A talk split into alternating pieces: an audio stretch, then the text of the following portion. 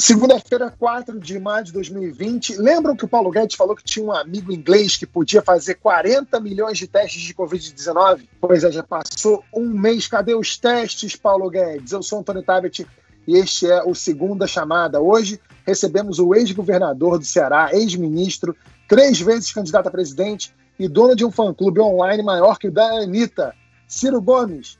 Nossa amiga do olho do furacão da pandemia, direto de Nova York, Lúcia Guimarães a mulher que merecia um adicional de insalubridade só por frequentar aquela padaria que o Bolsonaro também vive visitando, Juliana Braga, e a única mulher do Brasil que mantém cabelo e sobrancelha impecáveis depois de um mês de quarentena, Mara Luque.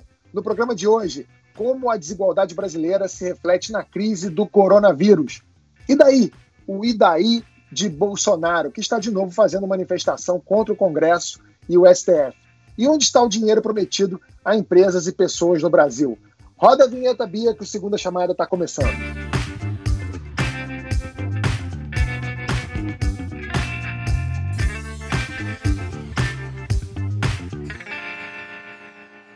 É, 31 milhões de brasileiros não têm água encanada em casa. 11 milhões e meio moram em casas com mais de três pessoas por quarto.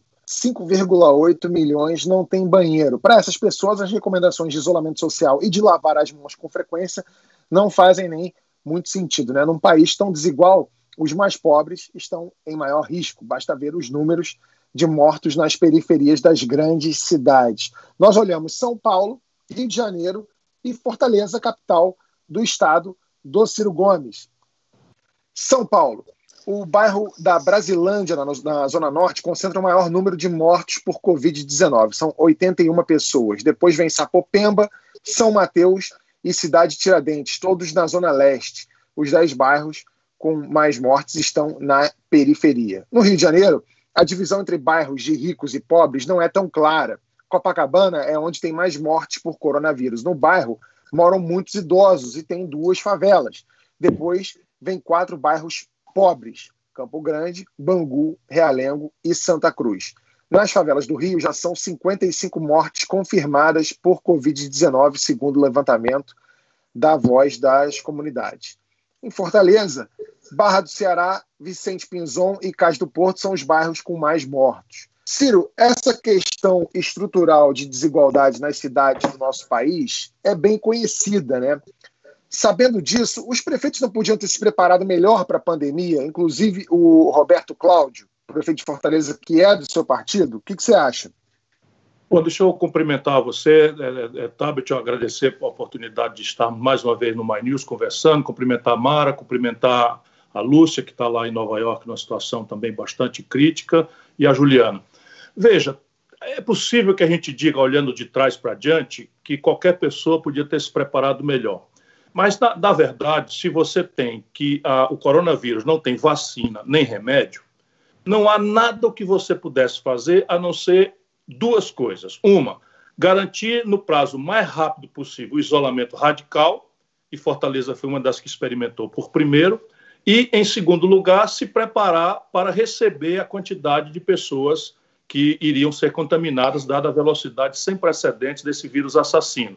Também nós estamos já com o nosso hospital de campanha já funcionando, o outro hospital estadual também foi feito o aluguel de um hospital privado que estava pronto e não estava funcionando, e a expansão dos leitos de UTI, mais de 400 leitos de UTI foram feitos. Agora, como é que você faz com que as pessoas que não têm renda possam garantir o isolamento social radical? E aí está fora do alcance das prefeituras e dos estados. Necessariamente haveria que ser aquilo que até hoje não está sendo feito, um, um, um esforço nacional de um programa de renda mínima que nós lutamos pesadamente para tirar de 200 para 600 reais, mas é inacreditável hoje, na segunda-feira, e nós não temos ainda metade da população alvo dessa ajuda atendida pela incapacidade do nosso governo e mais basicamente pela irresponsabilidade genocida de ficar exigindo coisas burocráticas tais como CPF de recém-nascido para que uma senhora, mãe, é, chefe de família, possa receber a ajuda de R$ 1.200.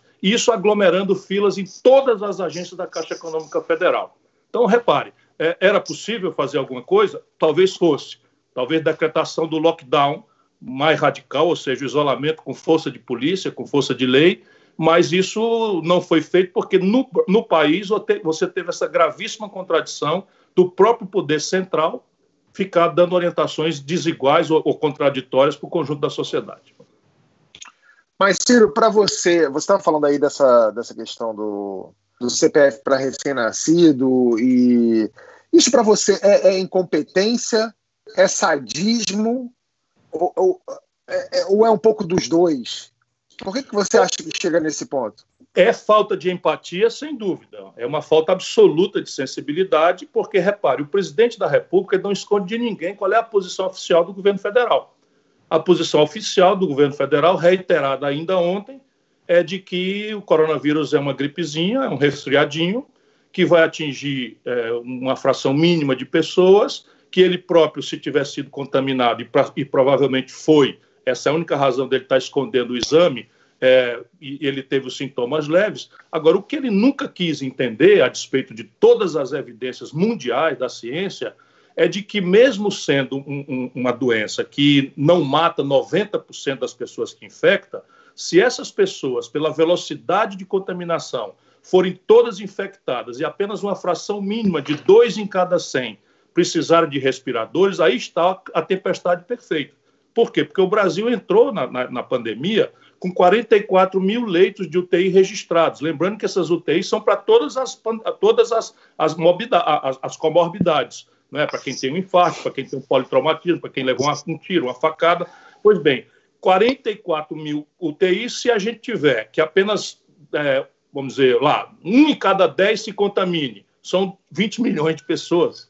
É, 20 milhões de pessoas, esse, esse cretino que nos dirige, lamentavelmente, para mim, eu estou moderando a, a, opinião que eu tenho, porque para mim ele é um assassino. O Bolsonaro, Jair Messias Bolsonaro, é um assassino, é um genocida, né, obscurantista, e está fazendo um laboratório com o conjunto da sociedade brasileira. Então, veja, se cada, se cada um de cada 100, um de cada 100 se contaminar, o Brasil vai ter 2 milhões de, de, de, de infectados. Se esses 2 milhões de infectados, apenas 5 de cada 100 tiverem a a versão grave, que precisa de um leito de, de UTI, de semi-intensivos, tratamento semi-intensivo, ou de um respirador para não morrer sem fôlego, nós estamos falando aí não é, de 2 vezes 2 milhões, 400 mil, 40 é, mil pessoas já entupiria imediatamente o sistema de UTI do Brasil, que é o que nós vamos assistir. Lamentavelmente, já estamos assistindo em Manaus, estamos assistindo em Fortaleza, embora aqui a gente tenha conseguido importar quase contrabandeando, na marra, fazendo jogo com, com a transportadora da Etiópia, fazendo escalas absolutamente exóticas para sair de, da, da, da influência norte-americana que está segurando o, o, o, e trouxemos para cá. Conseguimos uma liminar judicial para que o governo federal entregasse respiradores que foram comprados e pagos pelo, pelo, pelo Estado do Ceará e pela Prefeitura de Fortaleza, e o governo federal simplesmente apropriou-se deles e guardou. Isso é uma coisa absurda. Só para você ter uma ideia, Fortaleza começou antes porque nós somos uma cidade intensamente turística. 48 voos semanais vindo do estrangeiro. Nos Estados Unidos, onde o epicentro já tinha se revelado, dos Estados Unidos havia 3 mil pessoas chegando em Fortaleza por semana. O governo federal simplesmente não permitia que a vigilância sanitária do Ceará medisse se estavam chegando com febre ou não, que é o básico do básico. Não era fazer o teste, que nós não temos os reagentes porque eles também brigaram com a China, que é quem tem excedente. E depois nós conseguimos eliminar e eles derrubaram a liminar no tribunal em Recife, e nós ficamos recebendo aqui 3 mil pessoas dos Estados Unidos, outras 1.500 da Itália por semana, onde o epicentro já estava acontecendo. Então é um genocida. As pessoas também não entendem por que, que eu sou tão duro nessas minhas falas. É, isso sem, sem contar o fato de que é um vírus novo. Então, assim, teve matéria semana passada do Washington Post, por exemplo, que há médicos investigando se as recentes mortes por. É, o aumento das recentes mortes por derrames e por infartos também não são decorrentes desse vírus. E você falou dos Estados Unidos aí, ô Lúcia, é, nos Estados Unidos a questão da desigualdade também pegou, né? Sem falar que aí tem o agravante de não ter um SUS. Como é que as pessoas que não têm plano são atendidas nos Estados Unidos? O coronavírus vai matar em massa muito mais negros e latinos e pobres. É, eu estou aqui em Manhattan uh, e se eu for ao Bronx, é, é, é outro planeta, entendeu? Agora, é, é como você diz, a, a desigualdade, é, você tem um país com tanta desigualdade, já é um corpo sem imunidade. O, o, coronavírus ele vem devastar esse corpo do país que é desigual. É, o Bronx, por exemplo, Bronx e Queens, os, os dois bairros que têm o maior número de mortes e casos de infecção, também o Bronx, especialmente, é um bairro que muito antes já tinha índice altíssimo de asma, porque tem mais poluição. Então, é, por causa das, das, discriminações de habitação nos Estados Unidos, os negros americanos, por exemplo, e os latinos tendem a morar é, mal em bairros mais poluídos aqui. Então, é, é, a situação nessas periferias aqui, nessas periferias não, nesses bairros, é devastadora. A gente hoje, nessa segunda-feira, a gente está chegando perto de 19 mil mortos em Nova York. Pois é, algo que as gerações futuras vão duvidar que foi dito por um presidente da República quando perguntado sobre o recorde no número de mortes numa pandemia sem precedentes é o e daí? Aspas. E daí? Lamento. Quer que eu faça o quê? Eu sou Messias, mas não faço milagre. O infame e daí veio quando o Brasil passou a marca de 5 mil mortes por Covid-19. Não são números, são pessoas. Aliás, esse número já até mudou. Agora são mais de 7 mil. No dia seguinte, a preocupação de Bolsonaro era tirar o dele da reta e culpar governadores. Aspas de novo para Bolsonaro. Vocês não vão colocar no meu colo essa conta, disse o presidente do Brasil. Segundo o Ministério da Saúde, o país tem até agora, o horário da nossa gravação, 7.025 mortes por Covid-19. A gente tem a maior taxa, a maior taxa de transmissão do mundo atualmente. É, cada pessoa passa o vírus para outras três. É, somos o quarto país é, em número de casos nas últimas duas semanas. Notícias tristes para qualquer pessoa, menos para o presidente da República, aparentemente. Ontem ele voltou a participar de protestos contra o STF, contra o Congresso lá em Brasília. Disse que chegou ao limite e que as Forças Armadas estariam com ele, que não vai mais admitir interferência. Isso parece até que gerou algum incômodo nas Forças Armadas. Durante o protesto, um fotógrafo do Estadão foi agredido com socos e pontapés por manifestantes. E o cara estava só trabalhando. Né? Juliana, como é que as declarações do Bolsonaro bateram em Brasília e esse bateram é, não está sendo irônico da minha parte? É, nunca pega bem, né, esse tipo de declaração. As próprias Forças Armadas ficam ali é, incomodadas quando o presidente menciona o apoio delas com relação a esses atos anti, antidemocráticos. Agora, a gente precisa é, ressaltar o seguinte: ontem, quem se manifestou foram os, alguns, alguns governadores que já têm feito oposição, o Rodrigo Maia se manifestou, mas a manifestação acabou ficando muito mais focada na, na, na agressão aos jornalistas, que é de fato uma coisa lamentável. A gente não precisa agredir se a gente não concorda, a gente basta mudar, tem tanta informação disponível, não tem não, nada justifica a agressão. Mas com relação aos atos antidemocráticos, eu percebi que dessa vez houve uma manifestação um pouco mais tímida do que das demais. É, alguns, alguns parlamentares, por exemplo, mais ligados ao Centrão, que da outra vez fizeram manifestações mais contundentes, dessa vez não fizeram. É, talvez devido ao fato de que agora estão se aproximando do governo, negociando cargos e tudo mais.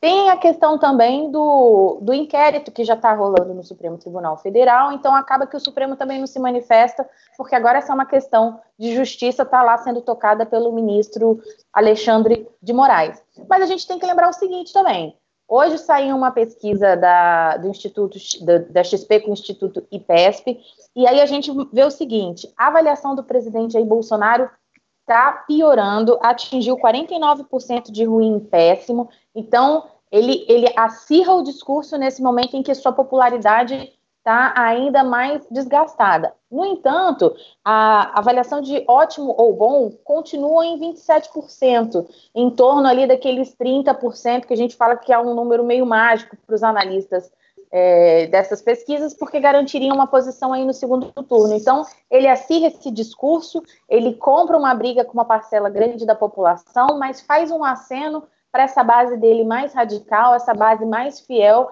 que está, sim, contra as instituições, que está contra o Congresso Nacional, que critica o Supremo Tribunal Federal e que defende, independente da, do, de quais vão ser as conclusões do Supremo Tribunal Federal a respeito disso, mas essas pessoas defendem, sim, é, atitudes antidemocráticas, intervenção das Forças Armadas e, enfim, essas, essas, essas coisas lamentáveis.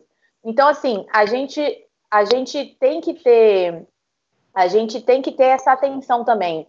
Está aumentando o desgaste do presidente? Tá. Mas, ao mesmo tempo, essa, essas, essas, essas, essa radicalização acaba reforçando muito o peso dele dentro desses 30% que estão fechados com ele, pelo menos até agora isso que a Juliana descreveu é exatamente a estratégia americana, que é de ficar com essa minoria claro. que, que, que pode ganhar no colégio eleitoral e perder no voto popular. E isso me parece muito a cartilha que o Banoninho, o, o, o filho Banoninho, deve soprar na, na, na, na, no ouvido do pai, que é essa de, de radicalizar, quebrar tudo e manter esse bloco fiel de lunáticos. Só para vocês terem uma ideia, é uma, uma igreja, tem um estado aqui em que os evangélicos, uh, uma igreja evangélica em que morreu o pastor e vários fiéis, foi para a justiça para reabrir. E eles continuam se aglomerando, mesmo o pastor da igreja tendo morrido, entendeu? Então, é, é, é, essa aposta na irracionalidade. Eu acho que o que aconteceu nos Estados Unidos, eu não sei se o Ciro concorda, é, é é, apostar na minoria. Eu tenho tentado avisar aqui no debate brasileiro muitas vezes quem está guiando toda a macroestratégia política do Bolsonaro é o Steve Bannon. O Steve Bannon é, é quem dá o, o, que o Bolsonaro é é um maluvido, como a gente chama por aqui pelo, pelo Nordeste. Ele é, um, é uma figura que é fora de qualquer racionalidade, ele é um burro, mas a macroestratégia é essa. Então, de vez em quando, o Bolsonaro faz uma bobagem fora do script, mas a grande estratégia aqui é ligada ao. A, é feita pelo Steve Bannon, que hoje. Através do na... Banoninho, né? É, o filho dele faz parte, é o dirigente dessa ONG, que é a, a ultradireita internacional. O filho dele dirige aqui no Brasil, mas ele é só o contato para estabelecer, né, porque, na verdade, a presidência da República Brasileira foi comprada pelo baronato, pelo, pela plutocracia trumpista dos Estados Unidos. Isso é claro. Ontem, por exemplo, teve um símbolo disso. Enquanto o povo estava, o povo, aquela, aquele grupo de fanáticos estava ali atrás das grades, na rampa desce um camarada ao lado do Bolsonaro com a bandeira dos Estados Unidos e uma bandeira de Israel, ao lado dele, descendo a rampa do Palácio do Planalto. E assim, a, a explicação, por que, que o Bolsonaro repete o negócio da cloroquina no Brasil? Porque o, o Trump fez aí. Por que que o, aí o que, é que acontece? O Trump fez aí nos Estados Unidos, mas ele é muito bem assessorado. E, imediatamente, quando ele viu o erro, ele volta atrás e passa a culpar o MC, a OMS, passa a inventar inimigos exóticos, etc, etc. Que é macroestrategicamente falando, mesma linha do Bolsonaro. E aqui o Bolsonaro não soube voltar. E é a, a coisa de ser maluvido, ele não soube voltar atrás, então apostando mais no mesmo. Isso me faz, Juliana, ter um pouquinho menos de pessimismo e uma leitura menos superficial dessas pesquisas. Quem votou no cidadão, olha, eu sou objeto do voto popular há muitos anos. Não é? Aqui no meu estado, eu nunca perdi uma eleição, eu não tenho uma rádio, não tenho uma, não tenho uma empresa, não tenho uma televisão, e, enfim, sou uma, uma pessoa polêmica, tenho um lado, vivo tomando posições muito duras, não estou medindo a, a questão para ficar do meu lado. E eu sei, mas eu sei como é que funciona o voto. O voto, ele é uma espécie de comunhão de alma. Eu diria a você que é quase um casamento. Então, até você desfazer um casamento, o desgaste vai sendo suportado. É uma mas... comparação apressada, tosca, mas assim, é mais ou menos isso. A relação é uma relação de, de, paixão, no primeiro momento, de esperança, de depositar no eleito, naquele escolhido, os seus valores, e aí vamos, vamos ter clareza: tem aí uns 10, 15% de brasileiros boçais.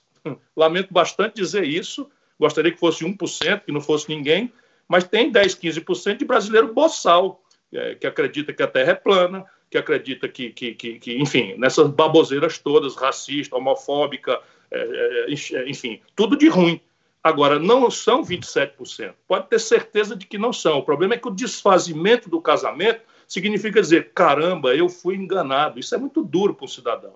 Existe uma parcela muito conservadora também que não vê uma alternativa nesse momento, né? A gente, a gente tem falado muito sobre 2022, sobre um caminho alternativo, mas esses, essas, esses caminhos concretos ainda não aparecem, né? Olha, então, como é que esses 30% esse é um ponto, para onde?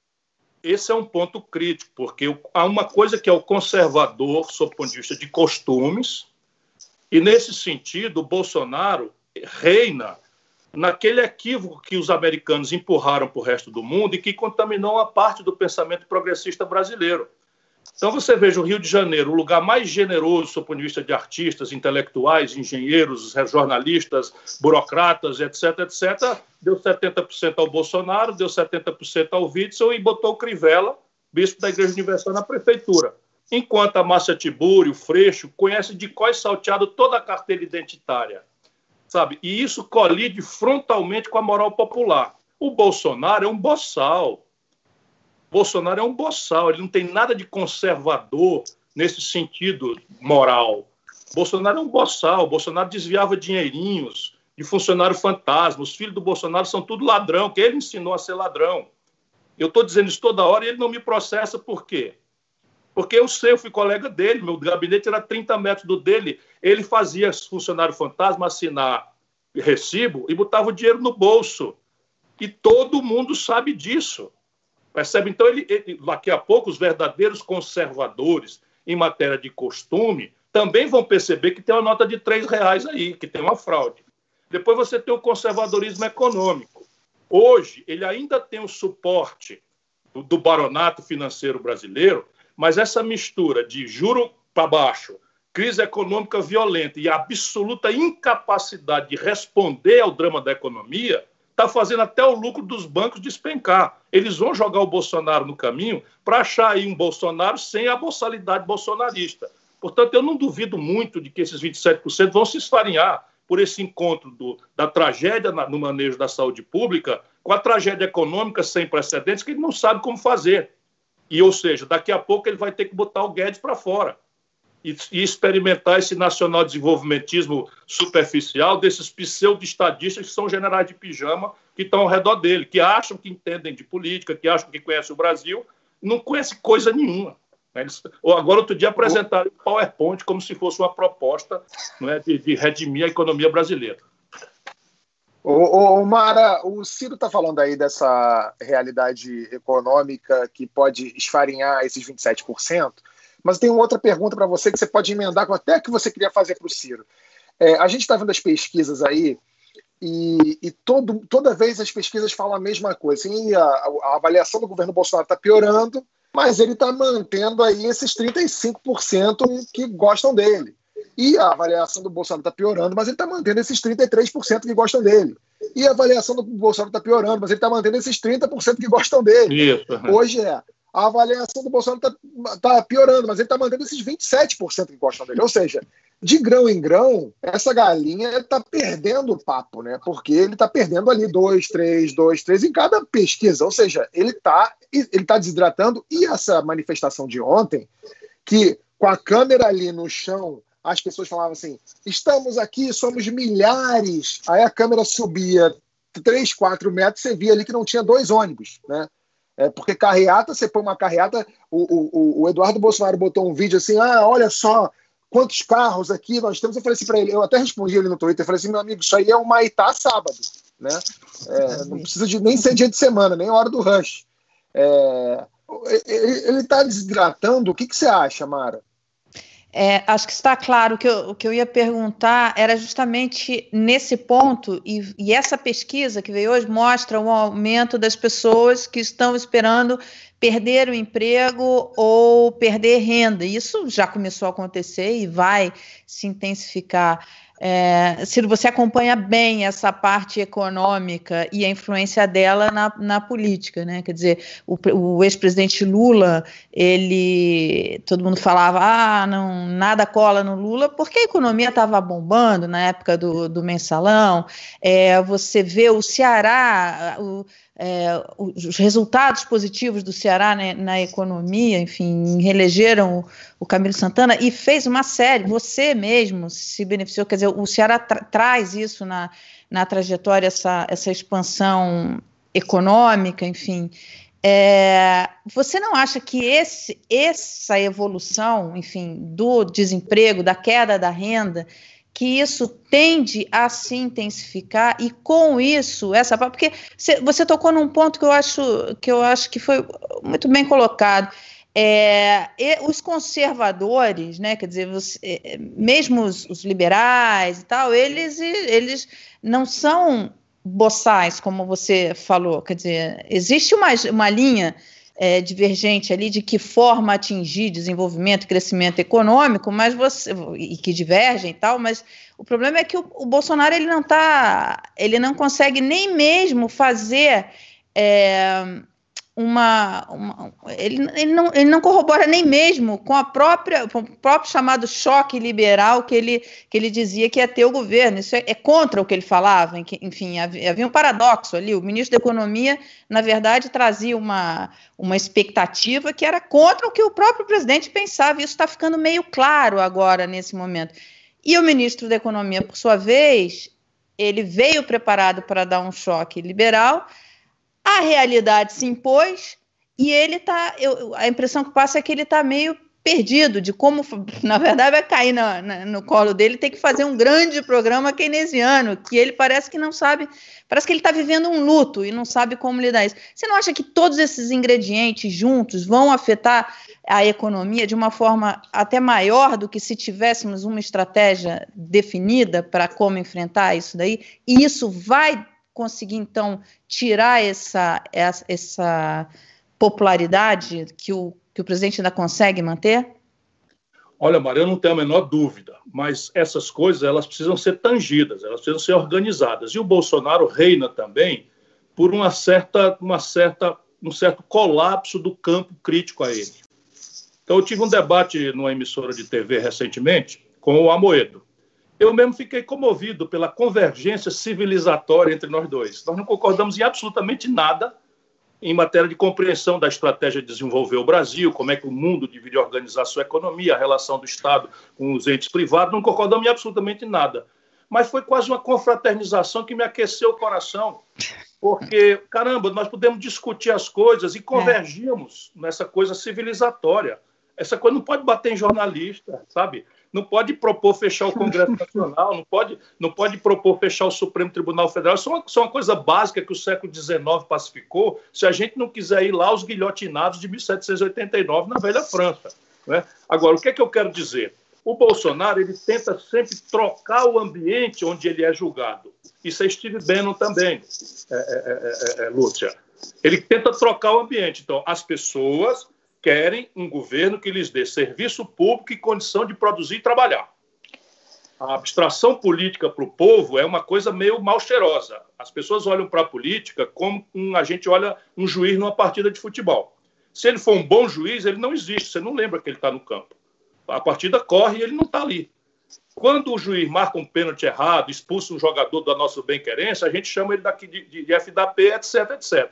Pois bem, mal comparando, o político é mais ou menos assim. As pessoas só lembram da política na frustração.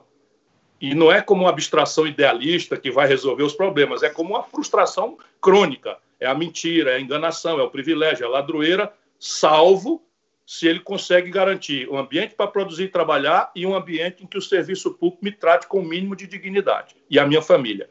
O Bolsonaro não vai entregar nenhuma coisa nem outra. Portanto, ele vai sistematicamente pedir para que ele seja julgado como a oposição é abortista e ele é pela vida.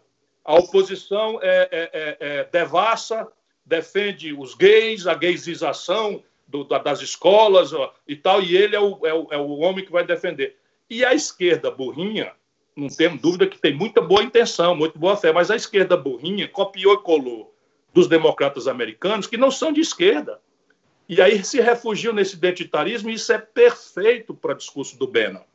E esse é o grande desafio nosso, uma concepção econômica que a esquerda não tem no Brasil e uma fórmula de não entrar no jogo do Bolsonaro de trocar de lugar.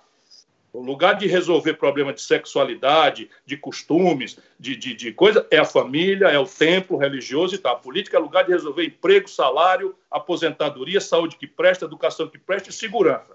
Ciro, você falou uma coisa muito, muito importante, mas muito, muito importante do ponto de vista econômico agora, em relação à esquerda. Olha, eu apanhei muito aqui nas redes porque eu, eu critiquei muito a esquerda, você e tudo, porque vocês tinham um projeto de reforma da Previdência que você alinhavou com o Mauro, enfim, você tem um, um, um economista que, que, que fez um trabalho no Ceará, que é fiscalista, responsável. A proposta de vocês, que vocês costuraram, era, era ainda mais. Mas a esquerda, ela não se uniu em torno de uma proposta dessa ela simplesmente negou, ela foi negacionista, é, de que ah, não precisa, porque a reforma. Né? E aí, com isso, ela abre ela não abre espaço para um debate, ela, na verdade, ela aparece como é, sustentando privilégios, né? Que, que vocês no Ceará mostraram, nossa, vocês fizeram uma, uma, uma, sequência de governos, inclusive o seu, enfim, uma sequência de governos de continuidade que fizeram um trabalho econômico e fiscalista muito importante.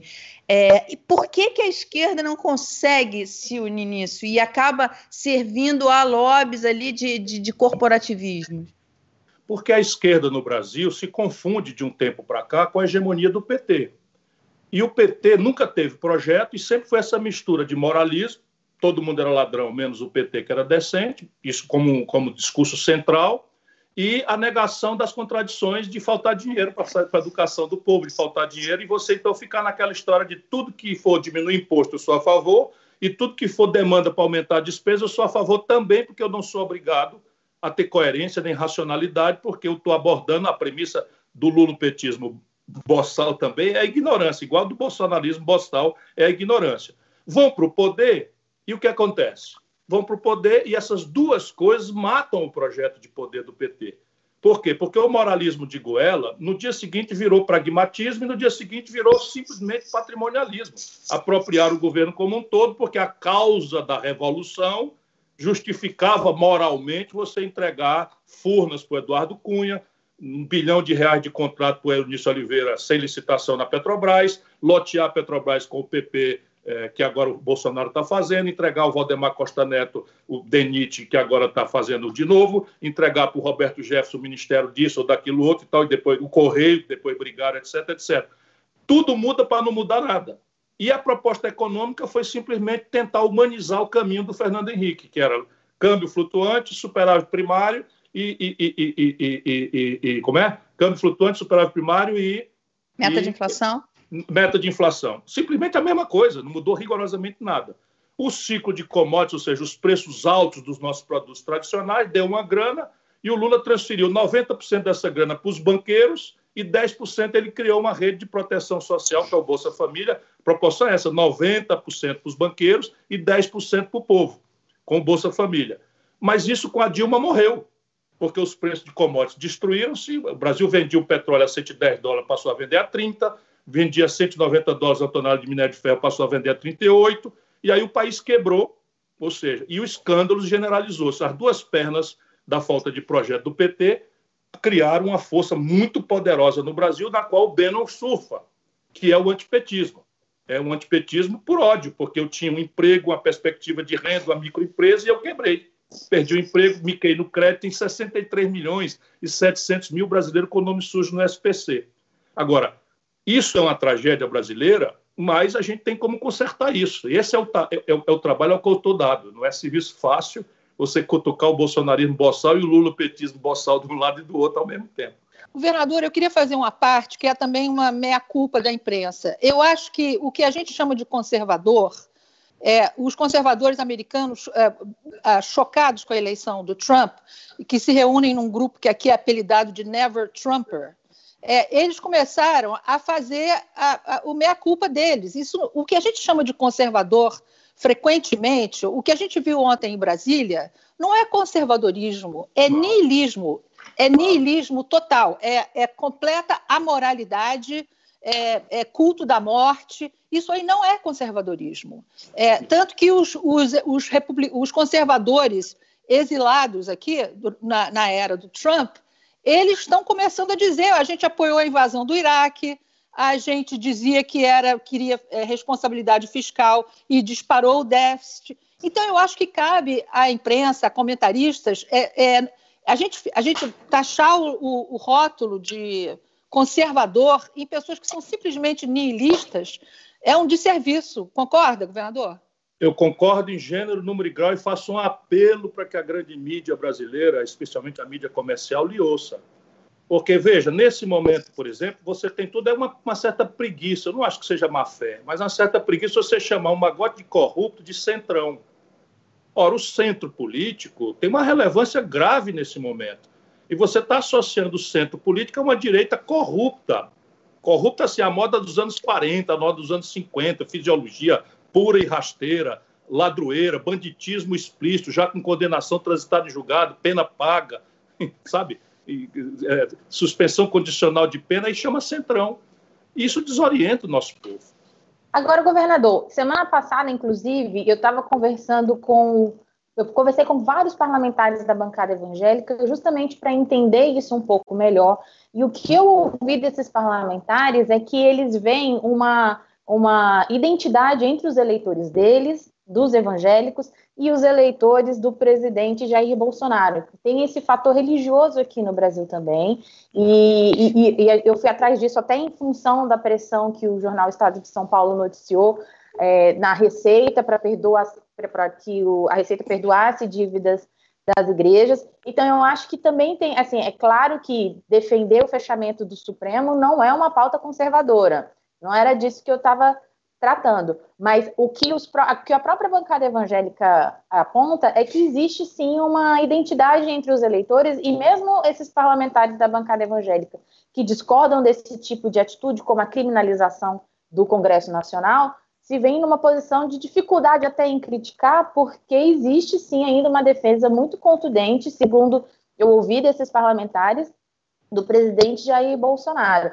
E aí eles levantam um dado que é um dado até do, do, do IBGE, que é o seguinte: a nossa população hoje, cerca ali já de próximo de 30%, é uma população evangélica. E, e, eles já, já apontam aí, aí somam com militares também, e aí eles fazem nessa conta esses 30% aí, que, como o Tabit observou, vem diminuído, mas ainda está na margem do, de erro dos 30%, que seria esses 30% mais conservadores. Vai além da questão de fechamento do Congresso, de fechamento do Supremo, a gente tem aqui também um fator religioso, né?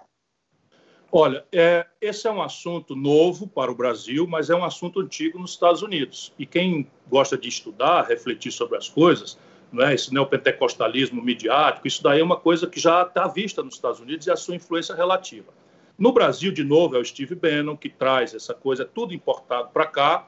Nós temos que distinguir, porque o Brasil é o Brasil, o Brasil não é a América do Norte. O nível de escolarização do Brasil é menos de um terço do nível médio de escolarização norte-americana. Então, uma coisa é você, é, enfim, é a imensa comunidade evangélica de gente boa, trabalhadora, que tem uma cultura de autoajuda muito relevante, né, que durante os períodos Lula prosperou porque acreditava em si mesmo e, de repente, viu essas conquistas todas darem para trás na debate econômica. É, é impressionante. O, o, país vai cair 7%, 8% esse ano, e nunca ninguém viu isso. Mas nós vimos em dois anos do PT 3,2 e 3,3 com a Dilma. Nunca houvera isso na história do país. E as pessoas se sentiram enganadas. Então, como é que, que o Bolsonaro barra Bannon acessa essa, essa, essa população? Duas formas. Uma, o tema identitário, e nisso ele se escora nessa esquerda pouco lida, ou é na esquerda, isso é liberalismo tosco, é uma fragmentação da sociedade, porque a esquerda tem uma compreensão universal de superação da miséria, da desigualdade, e na medida em que uma parte dela perdeu a compreensão pelo debate do marxismo-leninismo, e ela tem uma generosidade, uma alteridade, uma solidariedade natural com as pessoas, ela vai para esses temas, porque de fato a mulher é discriminada, o negro é discriminado, a população é, GLBTQI é discriminada. Isso tudo sendo verdade, você acaba se refugiando nessas fragmentos, como se a soma dos interesses identitários fosse o interesse nacional, e não é. Isso é por aí que ele aborda a população, uma madeira de piroca. Então, o cara vai na, ter a coragem e a, e a nossa grande mídia presta um desserviço, porque com medo de uma esquerda à economia, vai lá e não, não, não desmoraliza isso. Né? Então, vai lá o Bolsonaro na mesa do Jornal Nacional e entrega para o Bono o kit gay que teria sido distribuído nas escolas. Uma grosseira mentira, que não foi desmoralizada. Até, olha, nós examinamos e não é verdade. Mas a gente sabe que o que chega no povo é, é, é aquilo que é repetido em horário nobre, é novelizado em horário nobre. Todo mundo sabe disso. Pois bem, nós temos essa culpa para dar. O outro lado, infelizmente, e aí não é evangélico, é católico, é budista, seja o que diabo for, é que tem picareta explorando a fé do povo. Esse Marco Feliciano gastou 157 mil reais de dinheiro público para botar uma dentadura bonita. Isso vai na contramão de qualquer, qualquer testemunho cristão. Sabe, o cristão não faz isso.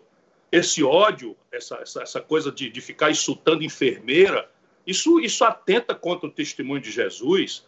Essa coisa de, de, de, de explorar a população numa hora difícil como essa, claro que isso é uma minoria pequena, mas isso existe. Né? Então, tem, tem, tem, você não pode tomar parte pelo todo.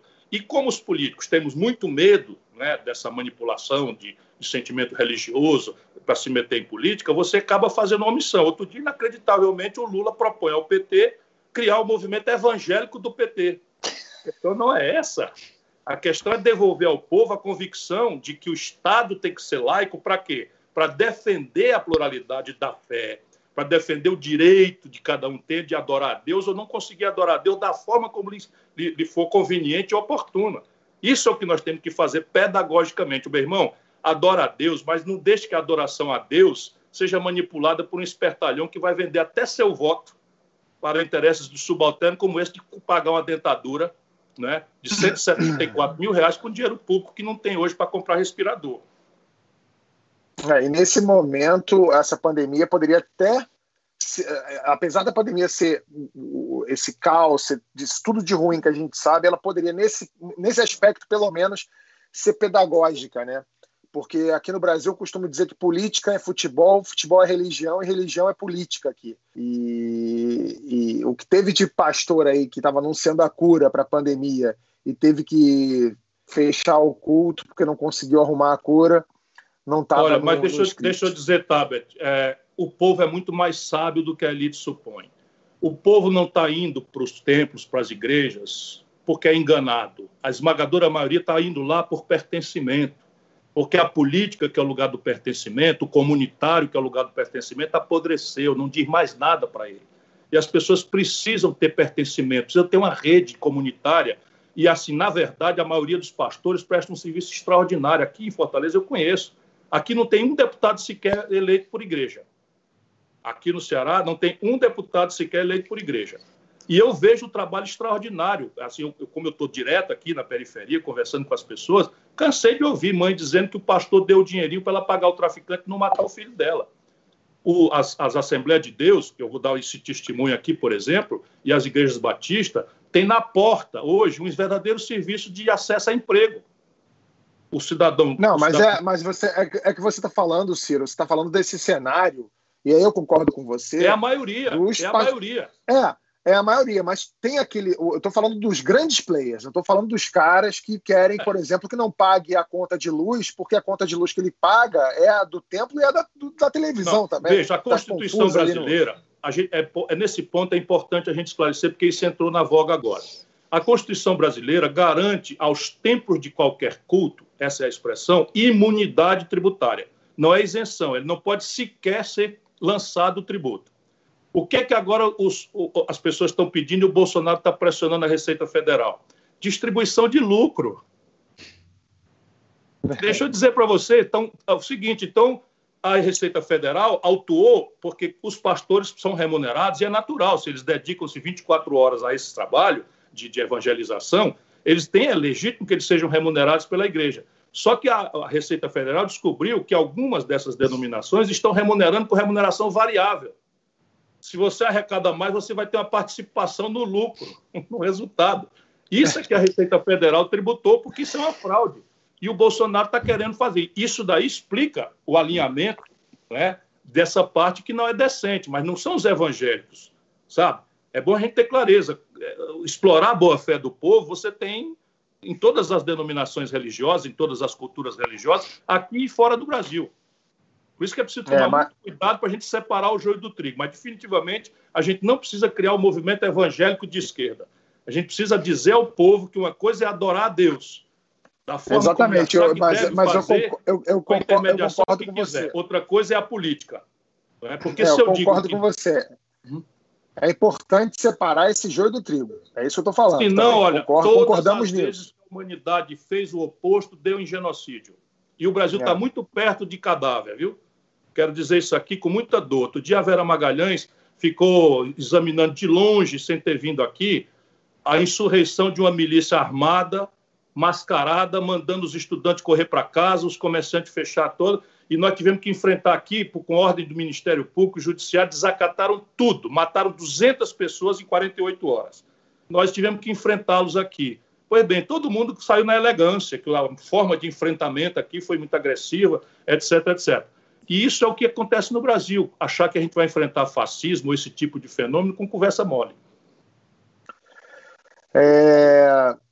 Ô, Ciro, vamos, vamos falar de um outro assunto, que senão a gente não. Se, se, deixar, se, se esse programa ficasse à vontade, a gente ficava 10 horas conversando contigo aqui, mas a gente precisa passar pelos assuntos. Eu vou falar agora das mensagens trocadas com o, o, o, presidente Bolsonaro, entre o presidente Bolsonaro e o ministro, ex-ministro Sérgio Moro. Né?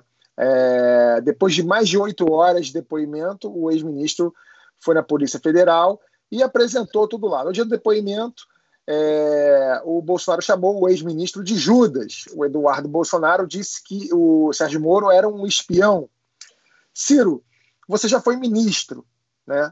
Quando você está numa posição dessas e você tem acesso, como é que funciona? Você acha que essas informações do Moro elas são de que tamanho? Passar oito horas lá, eu até brinquei, falei que ele não tinha oito horas de trabalho de Bolsonaro depois de 30 anos de baixo clero para falar. Precisa muito mais. O que, que tem Olha, ali, Ciro? Vamos aguardar, mas eu acho que não tem nada relevante, a não ser mais do mesmo. Porque, repare, o Bolsonaro é burro, mas não rasga dinheiro. Não é? Ah, isso é um ditado popular aqui no Ceará. Né? O camarada ele não trabalha contra o seu próprio interesse, a não ser quando não percebe. E o Bolsonaro estava cansado de saber que eles usavam o Sérgio Moro como uma grife, né? para cumprir esse, essa pseudo-regra do moralismo. E as pessoas no Brasil esqueceram que foi assim que o PT chegou no poder o moralismo, a denúncia moral, todo mundo era pilantra, todo mundo era desonesto, e o Bolsonaro, um picareta, picareta de longa data que roubava, vou dizer de novo, roubava dinheiro da gasolina do gabinete dele, 30 metros do meu. Quem quiser, eu estou insultando a imprensa brasileira, é só comparar. Eu fui deputado colega dele, então é preciso pegar o meu gasto com gasolina e o gasto dele e fazer o seguinte: quantos quilômetros por litro rodado o carro tipo faz? E você vai ver que o Bolsonaro botava gasolina, dá para rodar o planeta Terra. Tudo falso, recibo falso, numa conversa, e botar o dinheiro no bolso o auxílio moradia, botava o dinheiro no bolso. Ele disse na campanha que usava o dinheiro para comer gente. E como interessava destruir a esquerda, etc., etc., ninguém deu bola. E aí está o resultado. Então, repare, eu não acho que, francamente, o Bolsonaro tenha dito ao Moro mais do que aquilo que é razoável um presidente dizer. Olha, eu estou incomodado. Esse negócio desse cara da Polícia Federal não está examinando isso, não está examinando aquilo. Isso daí, francamente, depõe, na minha opinião, contra o Moro. Porque um camarada ser ministro de um presidente da República e devassar conversas que o presidente da República teve numa relação de confiança com ele não é demonstração de caráter. Ele diz que há lealdades maiores e quem julga essas lealdades? Isso é antigo, isso é funcional, não é? Qualquer país do mundo que valorize decência, ética, veja as coisas que eu sei do Lula em confiança, eu fui, eu fui auxiliar do Lula, as coisas que eu sei do Lula em confiança, jamais vão morrer comigo. Por quê? Porque eu não posso virar um crítico do Lula e usar aquilo que eu sei em função de ter, de ter confiado em mim. Isso é uma questão de decência, de caráter. E o cara apresentar-se de paladino moral com essa base, que é a mesma base de um camarada ser juiz, condenar um político e tirá-lo da eleição, e no dia seguinte ser ministro do político que ganhou a eleição porque o outro não estava na eleição, ou pelo menos é razoável que se diga isso. Isso é uma lesão ética que não, não, não, não se recuperaria jamais num país minimamente sério falar em conservadorismo americano. Vê se alguém faria isso nos Estados Unidos. Alguém que se evadiu de servir na, na, no Exército nos Estados Unidos não entra para a presidência da República. Entrou. Não, o Bush, o Bush teve que mostrar que serviu na Guarda Nacional. O, o, o Trump teve cinco deferimentos e, e, dois ou três deles por, uma, por uma, é, um problema no osso razão. que ele não tem. Tem razão, mudou muito, tem razão. Mudou Mas muito. o Trump é exceção em muitos valores aí. Você acha que o ministro, o ex-ministro Moro é candidato? Ele hoje navega nessa maionese, sabe? Porque, de novo, qual é a proposta do Moro para o desenho econômico brasileiro? Qual é a compreensão que ele tem da pandemia, da saúde pública? Qual é o desenho do SUS? Existe subfinanciamento? Qual é o problema gerencial? Como é que a gente tem que amadurecer uma educação que nos transforme num país que seja pelo menos metade da qualificação argentina?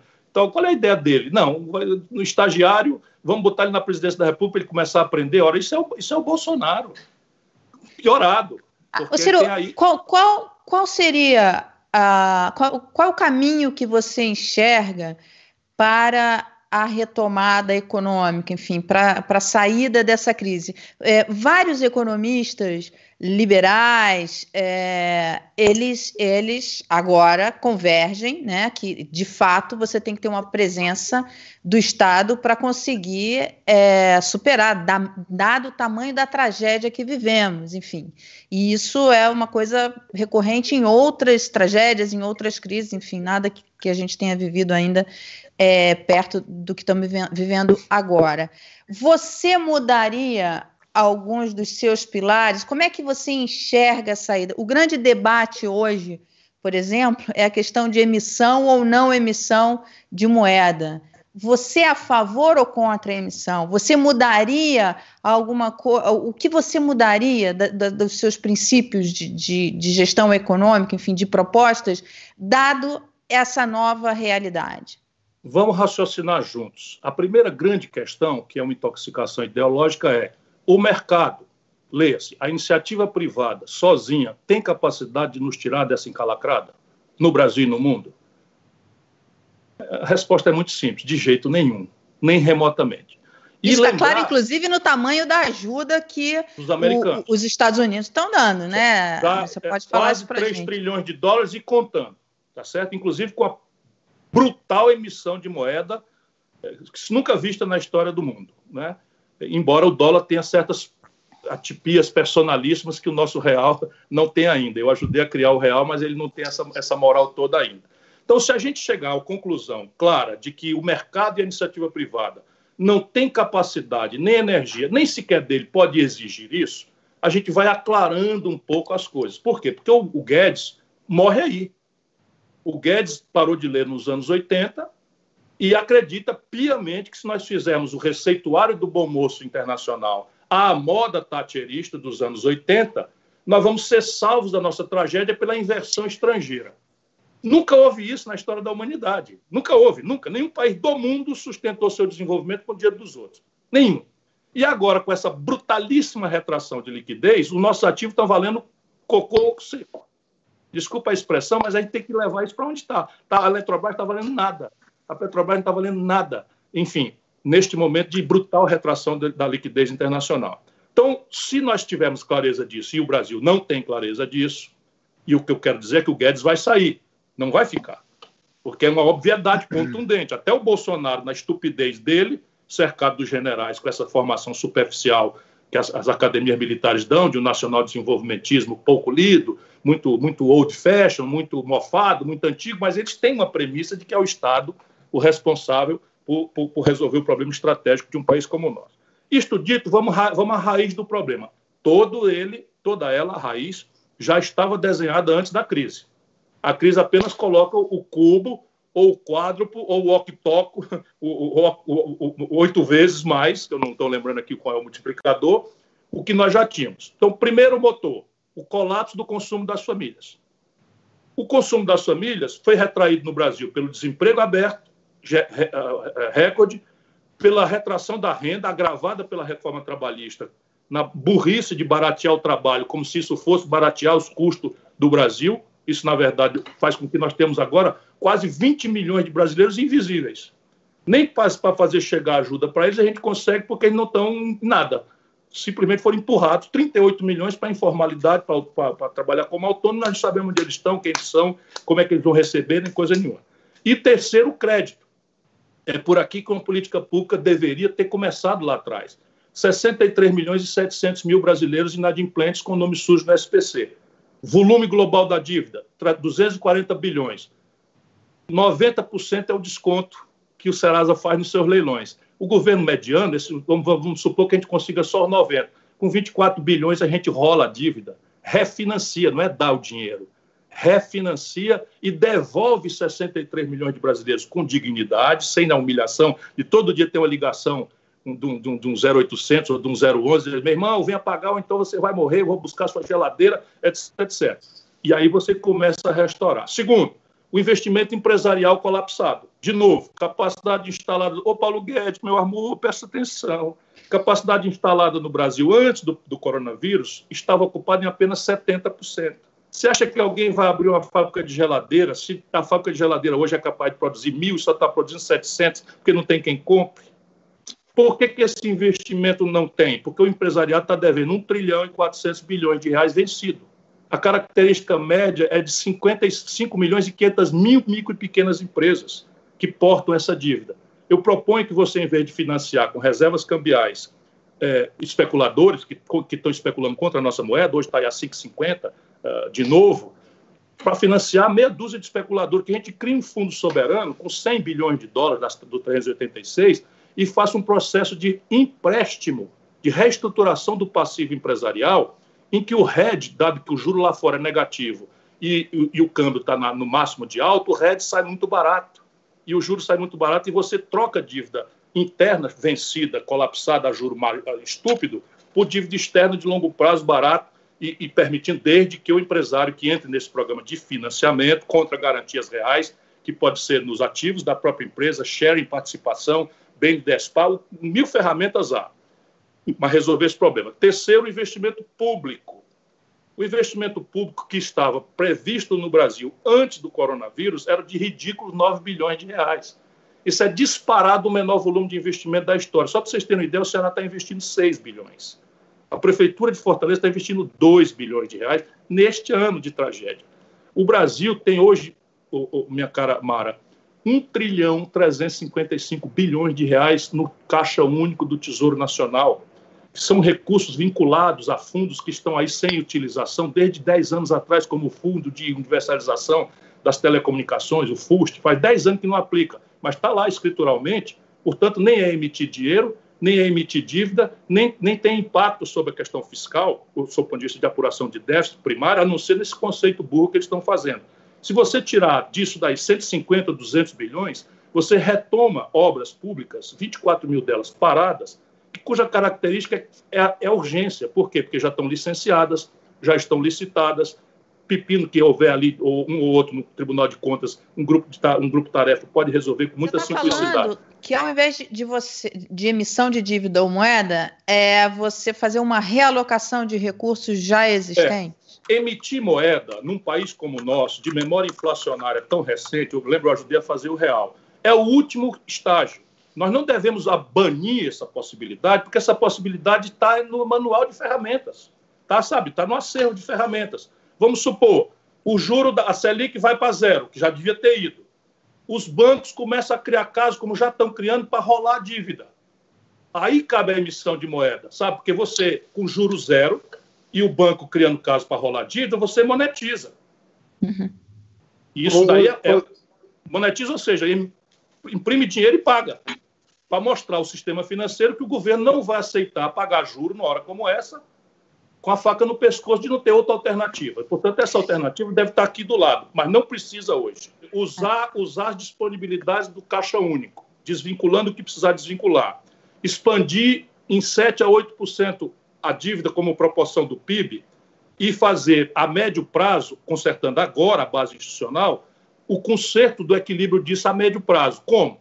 impor um tributo sobre lucros e dividendos, em linha com o que eu já cobrei quando fui ministro da Fazenda, e o mundo inteiro cobra, um tributo de alíquota muito baixa para não estimular a fuga de capital, olhando inclusive a regulamentação do, da, do, do mercado, de, mercado de capitais do Brasil, é, de zero de, de, de 0,5% a 1% sobre grandes patrimônios. Eu quase que eu brinco com a moeda, mas o clima estava tão agradável que eu não disse. Se a gente metesse 1% sobre o patrimônio do Amoeda, a gente arrecadava 3 bilhões de 3 milhões de reais. 3 milhões de reais, tá certo? E ele não ia fugir, né? Porque as outras alternativas dele, a tributação poderia ser bem maior, né? Se fosse não, nos Estados então, Unidos, por exemplo. Falando, e veja, mais, mais dinheiro para a gente achar o dinheiro e consertar a conta, que é o que a esquerda antiga não quer fazer.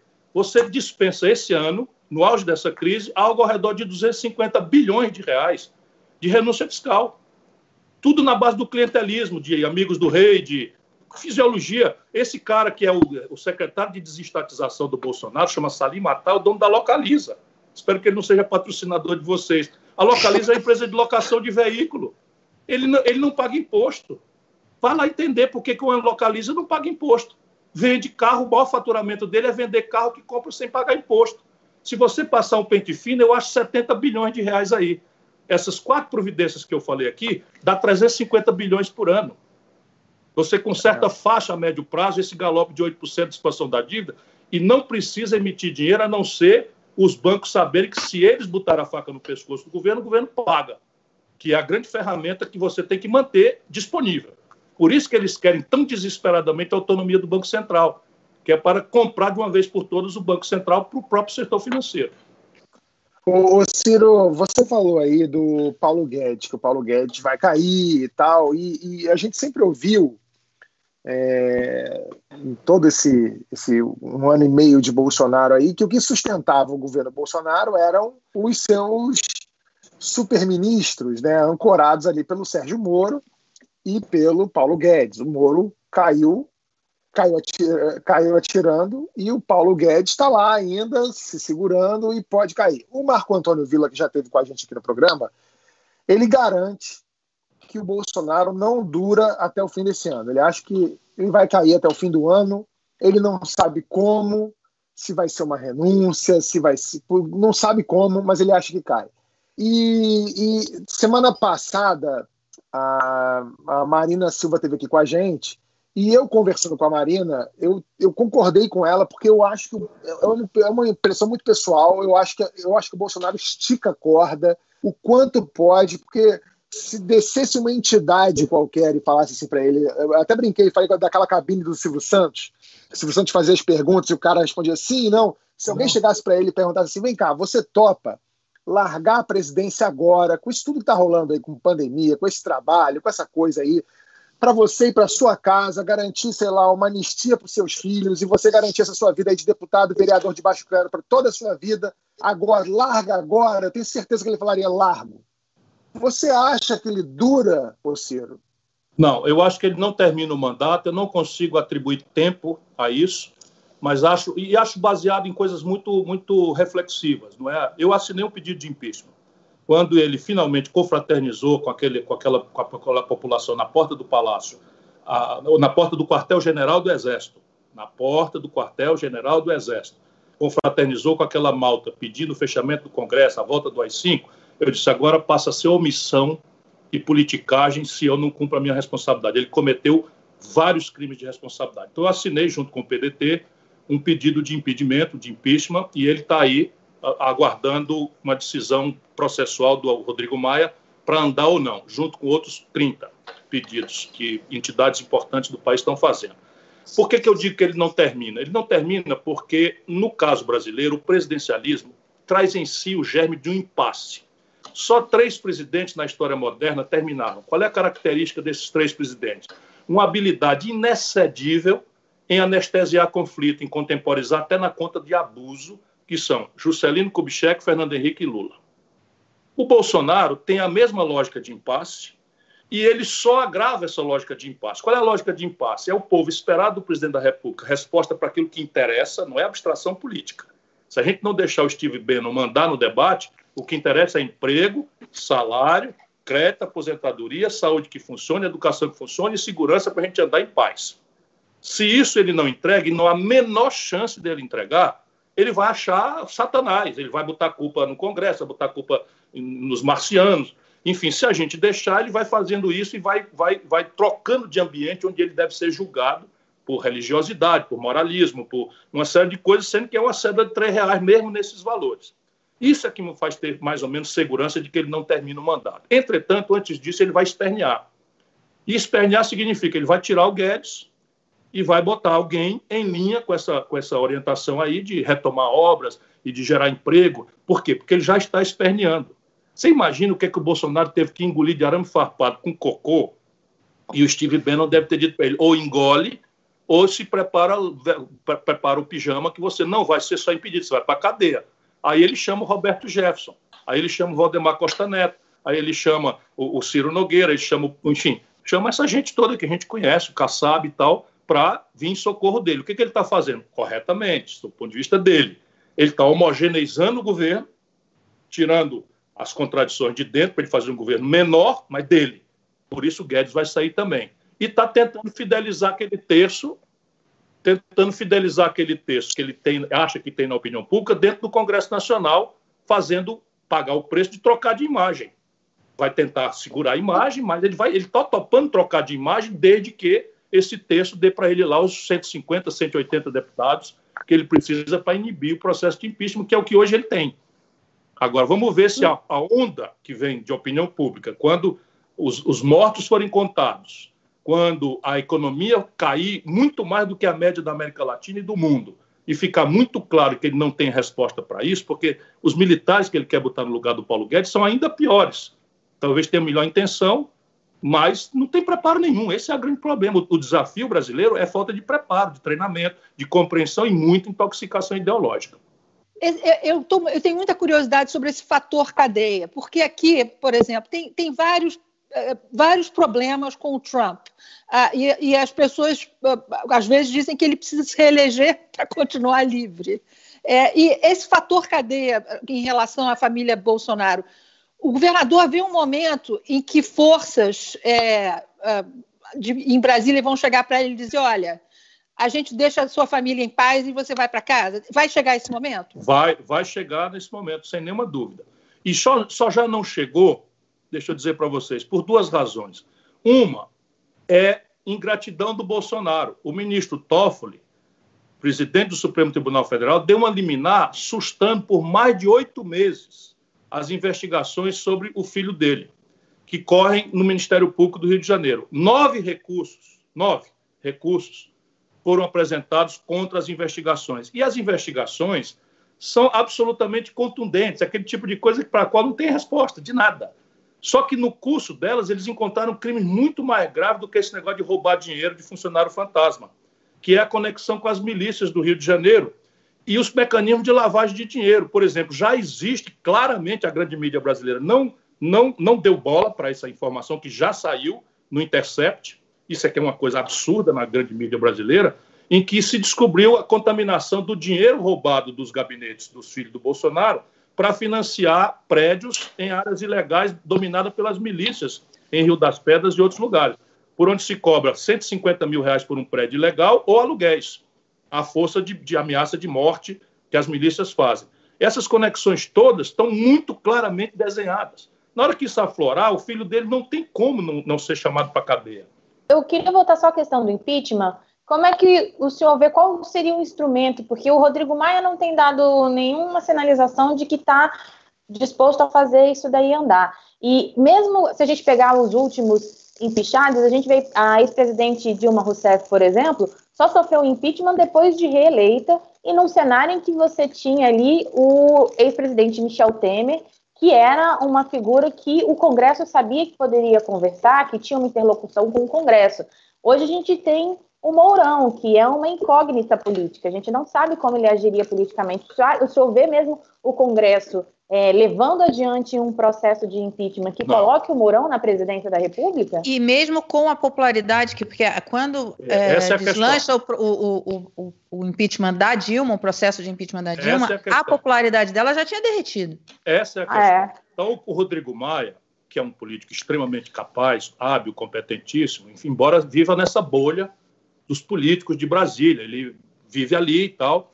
E o que, é que ele sente? O que ele sente é que esses 27, esses 35, 33, 32, 30, 27% do Bolsonaro, que o, que que o Tabet estava falando, se isso virar 10, 12, não tenha dúvida que vai ser.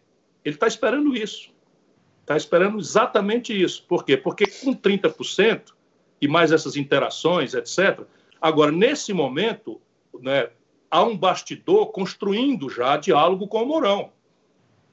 Eu mesmo recebi um recado, que eu não sei qual fidelidade tem, portanto, eu vou só botar aqui o recado, se eu toparia um entendimento ao redor de um governo de união nacional. Eu disse que não, que eu sou oposição ao Bolsonaro e ao Mourão. Ponto. Então, você acha é, que o Mourão não é um risco? Não, eu sou um democrata, assim, visceral.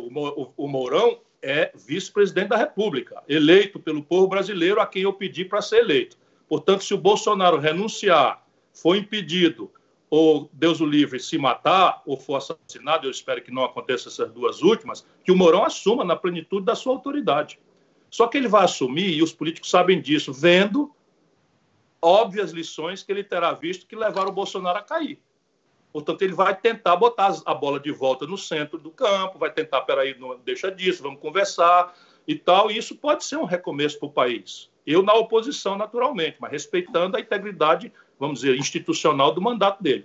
Coisa que do Bolsonaro eu não reconheço, não reconheço mais pelo cometimento de crime de responsabilidade, atentar contra o regular funcionamento das instituições, atentar contra a autonomia da federação e atentar contra a saúde pública. Bom, olha, o programa estourou o tempo. A gente vai continuar daqui a pouquinho com mais um trechinho de Ciro aqui. Se você é membro do canal, então você fica com a gente. Se você não é membro e vai acompanhar mais um trechinho de Ciro aqui, clica nesse retângulo azul que está aparecendo para você. A gente vai falar. Tinha vários assuntos para falar, mas eu quero falar mais disso, Ciro. Eu acho que é mais interessante a gente falar sobre essa coisa de união nacional, falar sobre as oposições. Falar... É, esse é um assunto que eu acho que vai, é mais quente. Então a gente vai falar disso para os nossos membros do canal daqui a pouquinho. Se você não é membro, clica aqui no retângulo azul, a gente vai continuar conversando. Se você não é, a gente se vê semana que vem com mais um Segunda Chamada. Tchau, tchau.